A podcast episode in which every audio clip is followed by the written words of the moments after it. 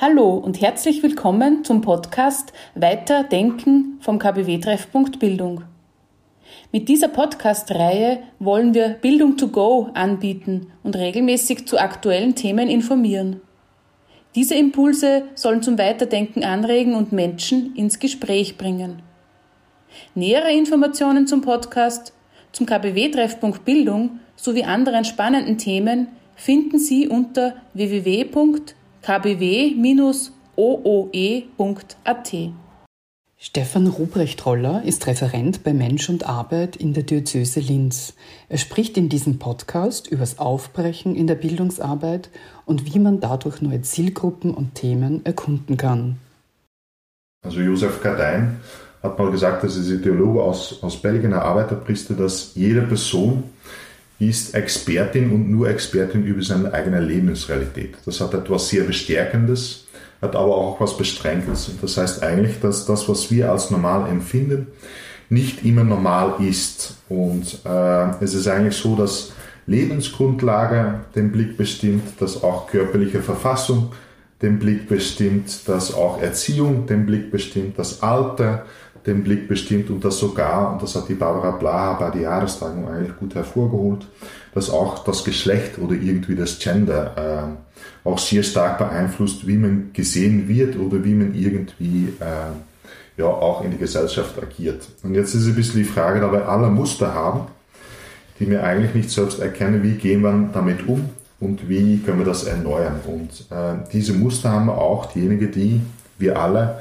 engagiert sind äh, beim katholischen Bildungswerk und wie wir irgendwie dieses, äh, diese Tätigkeit gut vorantreiben wollen. Ähm, da gebe ich euch schon mal einige kleine Hinweise mit, wie man irgendwie diese Normalität, die wir selbst als Normalität bezeichnen, wie man die vielleicht irgendwie aufbrechen kann. Und das, das Erste, was, was man dazu sagen kann, ist, dass es immer gut ist, Diversität zu nutzen. Äh, einerseits, es gibt sehr viel Unterschiedlichkeit, die muss man mal aufdecken, aber die darf man auch ganz umarmen, weil äh, es gibt einerseits auch die Zuversicht, dass alles kann man anders machen. Also das, was man macht, hat vielleicht Qualität, hat vielleicht Tradition, äh, funktioniert auch wahrscheinlich sehr gut, aber wenn man es anders machen würde, würde es eigentlich genau die gleiche Qualität bringen, würde es genauso gut funktionieren. Also es gibt da kein Rezept, oder Alleinrezept, dass man nur auf diese Art und Weise äh, die Bildung machen kann. Das Zweite, äh, was ich äh, raten kann oder, oder dazu anregen kann, ist, dass man eigentlich Hürden abbaut im Sinne von, ähm, jeder hat seinen eigenen Blick und man, man kann eigentlich mal ganz bewusst äh, auf Leute zugehen, wo man das Gefühl hat, die ticken ganz anders, die sind in ganz andere, an, andere Blasen unterwegs und denen wirklich mal fragen, wie macht ihr das, was ist euch wichtig? Im Sinne von, äh, also ich nehme jetzt mal das Beispiel von, von Arm und Reich. Äh, ich habe das eigentlich bei einigen von meinen Neffen auch gespürt, dass die mittlerweile, äh, es geht eigentlich ganz konkret um die Gemeinde Kirchberg-Dening, äh, wo eigentlich schon sehr viele Häuser ja, einen Pool im Garten haben, wo die Kinder dann irgendwann mal zu mir gefragt haben oder den Neffen, wenn wir darüber reden, auch über ähm, genau, unterschiedliche Lebensgrundlagen. Naja, wie tun dann Kinder, die keinen Pool im Garten haben? Wie bringen die überhaupt den Sommer durch? Äh, was ich eigentlich schon sehr spannend finde, dass überhaupt Kinder mit die Frage kommen. Und dann denke ich mir, naja, sollte man mal ins Reden kommen, sollte man mal fragen und dann auch entdecken, dass auch den Sommer ganz gut ohne Pool äh, irgendwie zu überstehen ist. Und äh, genau, es gibt immer wieder Sachen, die man von anderen lernen kann und äh, Genau, die Frage zu stellen, wie macht ihr das und was ist euch wichtig, hilft da auf jeden Fall. Körperliche Verfassung bestimmt auch den Blick. Äh, wir wissen eigentlich je, dass man mit Alter oder auch, keine Ahnung, wenn man jung ist oder je nach Kondition, dass man unterschiedlich unterwegs ist, äh, dass man unterschiedliche Strecken ablegt, dass man eigentlich unterschiedlich ähm, abhängig ist von Mobilität, ja oder nicht. Und ich habe mir gedacht, äh, in Bezug zur Körperlichkeit äh, lege ich zwei Empfehlungen in die Mitte oder irgendwie zwei Anregungen. Das, die eine ist, beweg dich dahin, wo die Energie ist. Und da meine ich auch die Energie, also die soziale Energie. Äh, und das andere ist, bleib dann bei den Menschen, die sich dort bewegen. Im Sinne von, äh, es macht eigentlich wenig Sinn, dass man wartet auf äh, Anregungen oder wartet, bis man die Leute irgendwie findet oder bis die Leute zu einem kommen Es wäre auch mal denk denkbar, dass man sich dorthin bewegt, wo eigentlich schon sehr viel los ist und sich irgendwie mal die Frage stellt, naja, was tut sich da und was kann ich dazu beitragen oder, oder was sehe ich da und wo, wo kann ich da in Resonanz gehen und da wirklich auch ganz bewusst dort zu bleiben. Also man muss nicht irgendwie alles in Räumlichkeiten verfrachtet. Vielleicht bringt es auch, dass man vor Ort, dort wo dann die Leute sind, dort wo die Energie ist, mal ein Angebot setzt, äh, ins Gespräch kommt, über das KBW ins Reden kommt und so weiter. Die Frage lässt sich trotzdem stellen, wie aufbrechen, das wir jetzt nicht ins Luftleere. Na, eigentlich äh, haben wir da einen katholischen Auftrag dazu. Und da möchte ich äh, eine Stelle vorlesen von Evangelii Gaudium, äh, nämlich äh, genau den Abschnitt 49. Das ist eigentlich dieses Schriftstück von Papst Franziskus und der schreibt, mir ist eine verbeulte Kirche, die verletzt und beschmutzt ist, weil sie auf die Straßen hinausgegangen ist, lieber als eine Kirche, die aufgrund ihrer Verschlossenheit und ihrer Bequemlichkeit sich an die eigene Sicherheiten zu klammern krank ist. Das ist sehr provokante Sprache, sehr deutliche Sprache und sehr ermutigende Sprache. Ähm, Ähnliche Sachen findet man eigentlich im Evangelium. Äh, es ist eigentlich so, dass auch Jesus äh, ermuntert, aufzubrechen, neue Orten zu erkunden und irgendwie auch diesen missionarischen Auftrag im positiven Sinn, im Sinne von Leute die Frohbotschaft mitgeben, Leute begeistern, Leute lebendig werden machen zu lassen, irgendwie äh, dazu anstiftet. Und dazu lese ich euch eine Stelle vor von Matthäus 10, 11 bis 14 und die, läutet, die lautet eigentlich so. Wenn ihr in eine Stadt oder in ein Dorf kommt, erkundigt euch, wer es wert ist, euch aufzunehmen. Bei ihm bleibt, bis ihr den Ort wieder verlasst. Wenn ihr in ein Haus kommt, dann wünscht ihm Frieden. Wenn das Haus es wert ist, soll der Friede, den ihr ihm wünscht, bei ihm einkehren. Ist das Haus es aber nicht wert, dann soll der Friede zu euch zurückkehren. Wenn man euch aber in einem Haus oder in einer Stadt nicht aufnimmt und eure Worte nicht hören will, dann geht weg und schüttelt den Staub von euren Füßen. Äh, ich werde jetzt keine ganze Bibelexegese machen, äh, aber es geht eigentlich hier darum, dass man sich auf den Weg macht, dass man eigentlich auch nicht übers Knie bricht. Äh, also man soll sich immer wieder anbieten, man soll Leute einladen, man soll irgendwie Impulsen setzen, aber wenn die nicht früchten, dann kann man eigentlich eh wieder fortgehen. Soll man sich irgendwie den Staub von den Füßen schütteln und eigentlich eh nach wie vor ermuntert seinen Aufgaben weitermachen. Das ist eigentlich dieses schriftlichen Auftrag, aber es gibt natürlich auch sehr wohl gesellschaftspolitische Ziele oder Gründe, wieso man eigentlich überhaupt aufbrechen soll. Und das eine ist zum Beispiel Einsamkeit oder Abgrenzung entgegentreten. Und ich glaube, ein Teil von Aufbrechen ist diese Einsamkeit und Abgrenzung entgegenzutreten, die eigentlich eh allgegenwärtig ist in die Gesellschaft und dagegen hilft, dass man aufsucht, dass man Leute anspricht und auch wirklich einlädt.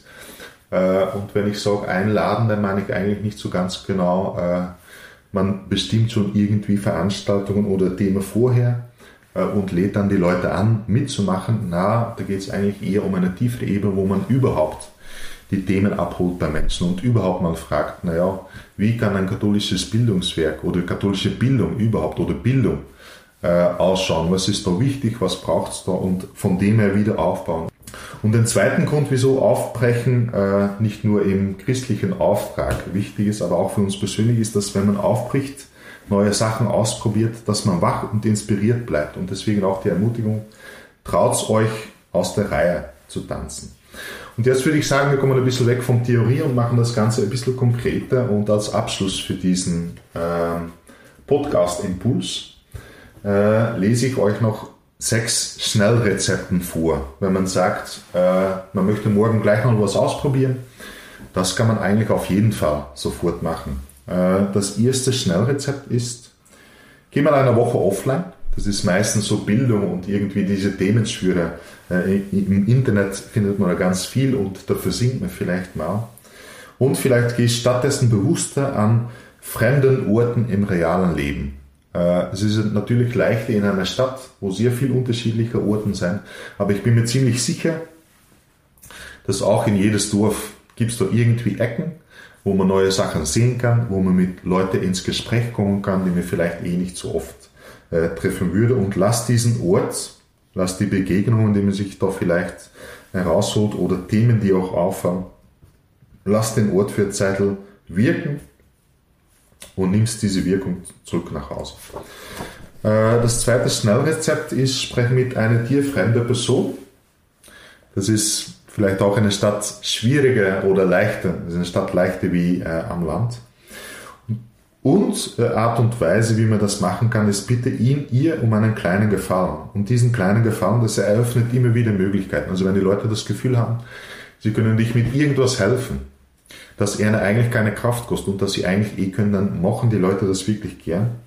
Und eine von diesen kleinen Gefahren könnte schon sein, dass man die Leute eine Frage stellt. Äh, und eine von diesen Fragen könnte wirklich sein wie äh, ja, Bildung. Wie könnte das ausschauen? Oder was ist das für, für dir? Oder äh, mit was würdest du gern deine Zeit verbringen? Oder äh, was ist ein Thema, das dir gerade wichtig ist? Oder was assoziierst du äh, mit Bildung? Oder wie kann Bildung Spaß machen? Der dritte Schnellrezept wäre, gewöhne dich daran, aufzuschreiben, was Menschen bewegt. Äh, ich glaube, wir sind alle soziale Wesen, wir sind alle engagiert.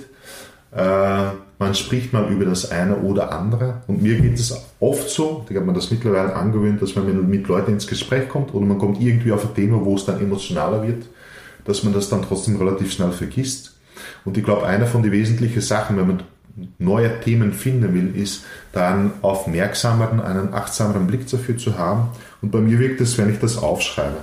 Und indem man das aufschreibt, wirst du auf eine andere Art hinhören, wirst du auf eine andere Art nachfragen und wirst du auch auf eine andere Art äh, Themen finden. Und es braucht ein bisschen Praxis, es braucht ein bisschen eine Konsequenz, in das zu machen, aber ich kann es euch wirklich garantieren, dass das schlussendlich eigentlich ziemlich viel bringt. Ein viertes Schnellrezept, äh, da habe ich eh schon kurz erwähnt, ist, formuliere Fragen, auf denen du mächtig gern Antworten hättest und geh darüber in Gespräch mit anderen. Äh, ein fünftes Schnellrezept wäre, ändere einige Zeit ganz bewusst deine kleine Angewöhnheiten, also da haben wir auch schon kurz drüber geredet. Und ich gehe nochmal durch, was das alles sein könnte. Also es kann dein Zeitungskonsum sein, das kann der Tagesrhythmus sein, das kann deine Nahrung sein, das kann dein Weg in der Arbeit sein, dein Sitzplatz, deine Rolle, deine Verpflichtungen, deine Freizeitaktivität, deine Stimmlage, deine Kleidung, deine Disziplin, die Art und Weise, wie du bewegst, die Art und Weise, wie du dein Haus dekorierst, die Art und Weise, wie du kommunizierst, kleine Aufmerksamkeiten können das sein. Ungehorsam werden oder nicht. Du kannst mitlaufen mit bestimmten Trends oder nicht. Du kannst dann Musik äh, deine Musik hören irgendwie ändern, du kannst deine Herangehensweise leicht ändern und so weiter und so weiter. Also es gibt eigentlich sehr viele Möglichkeiten von Sachen, die man, äh, ja, wo man eigentlich so selbstverständlich drinnen ist, dass man sie eigentlich gar nicht mehr überdenkt und ändert. Und die letzte, äh, das letzte Schnellrezept, das ist äh, vielleicht auch das Spannendste und das Konkreteste ist, übe und variiere deine Erzählungen über das katholische Bildungswerk. Und je nach welche Version von dieser Erzählung dann eigentlich am meisten Interesse und Resonanz erzeugt. Äh, ich habe keine Ahnung, wie oft und auf welche Art und Weise ihr über das katholische Bildungswerk erzählst mit wie viel Begeisterung, mit wie viel Offenheit, mit wie viele Fragen, auch mit wie viele Klage zum Beispiel oder mit wie viel Wehmut. Aber es wäre eigentlich sehr interessant, auch äh, diese Erzählungen hin und wieder mal dort zu bringen oder über das KBW zu reden, auch dort, wo man vielleicht am wenigsten erwartet, dass da Resonanz entstehen kann. Und einfach mal probieren, irgendwas darüber zu erzählen und dann irgendwie zu schauen, wie wirkt das. Und diese Erzählungen ähm, zu ändern, je nachdem, welche Reaktion man hat.